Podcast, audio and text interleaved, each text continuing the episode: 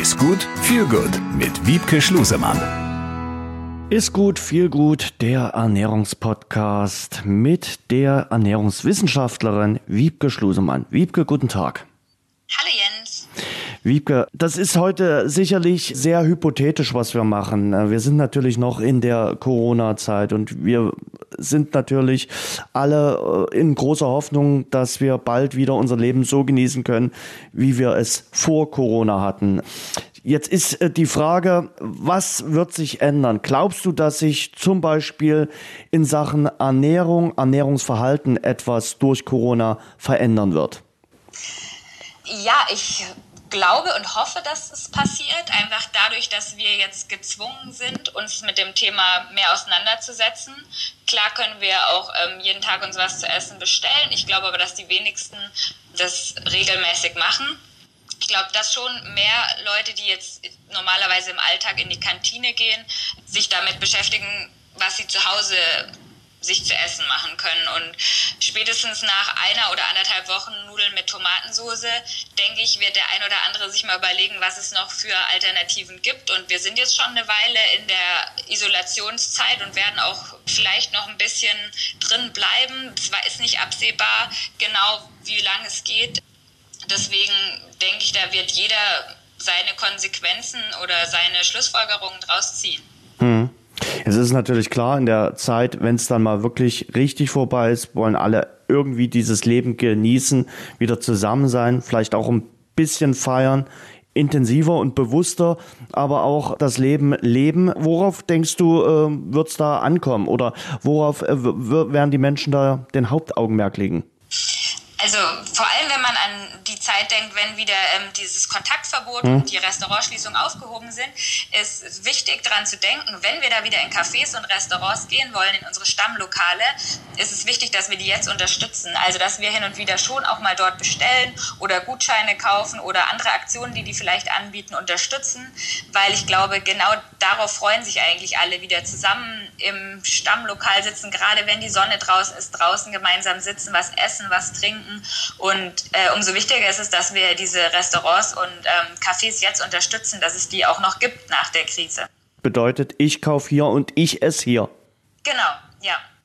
Und neben dem regionalen äh, Gesichtspunkt vielleicht auch der Gesichtspunkt auf Saisonales, dass man wirklich darauf schaut, was ist gerade angesagt in äh, einer bestimmten Jahreszeit, in einem bestimmten Monat.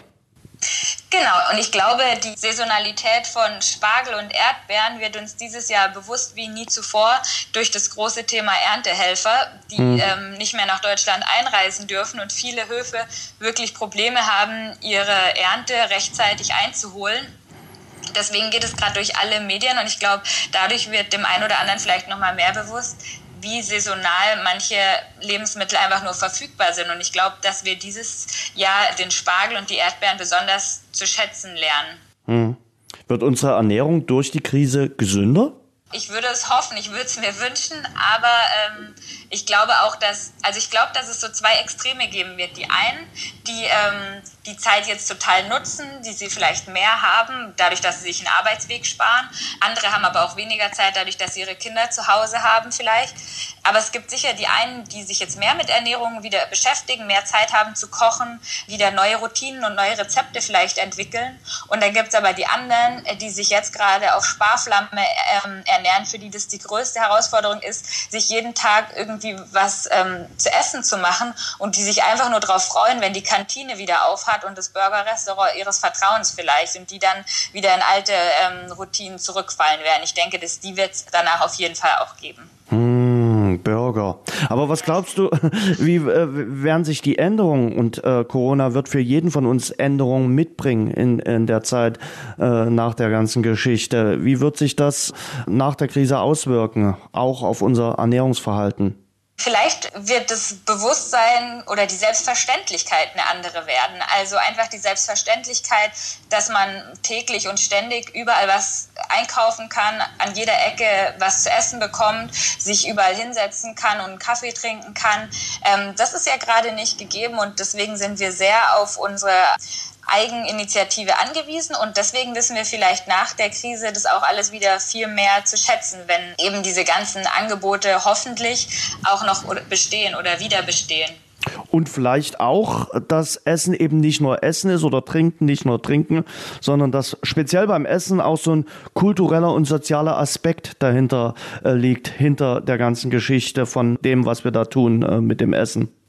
Auf jeden Fall. Also gerade der kulturelle Aspekt. Klar kann man sich auch mit den Gerichten und der Küche aus verschiedenen Ländern zu Hause beschäftigen und kochen. Aber es ist trotzdem noch mal was anderes, wenn ich zum Vietnamesen meines Vertrauens gehe, wo das Restaurant auch so eingerichtet ist oder in türkisches oder syrisches Restaurant gehe oder aber auch in Brauhaus gehe und gute deutsche Hausmannskost esse, die ich mir selbst selber vielleicht nicht koche. Diesen kulturellen Aspekt. In dem Sinne aber auch diesen sozialen Aspekt, dass ich Freunde treffe zum ja. Essen, dass ich das Essen kombiniere mit Unterhaltung, mit Informationsaustausch und eben nicht die reine Nahrungsaufnahme ist. Und ich glaube, dieses Bewusstsein dafür wurde jetzt extrem verändert durch die Krise und das ist, glaube ich, nach der Krise noch mal viel, viel stärker da. Ich habe eine große Sehnsucht nach diesem Gefühl. Äh, Wiebke, vielen Dank äh, für deine Einschätzung. Wie gesagt, einiges ist davon hypothetisch, weil wir nicht wissen, wie das Ganze ausgeht. Aber ich hoffe, äh, dass es so abläuft, wie du es gerade beschrieben hast. Dankeschön.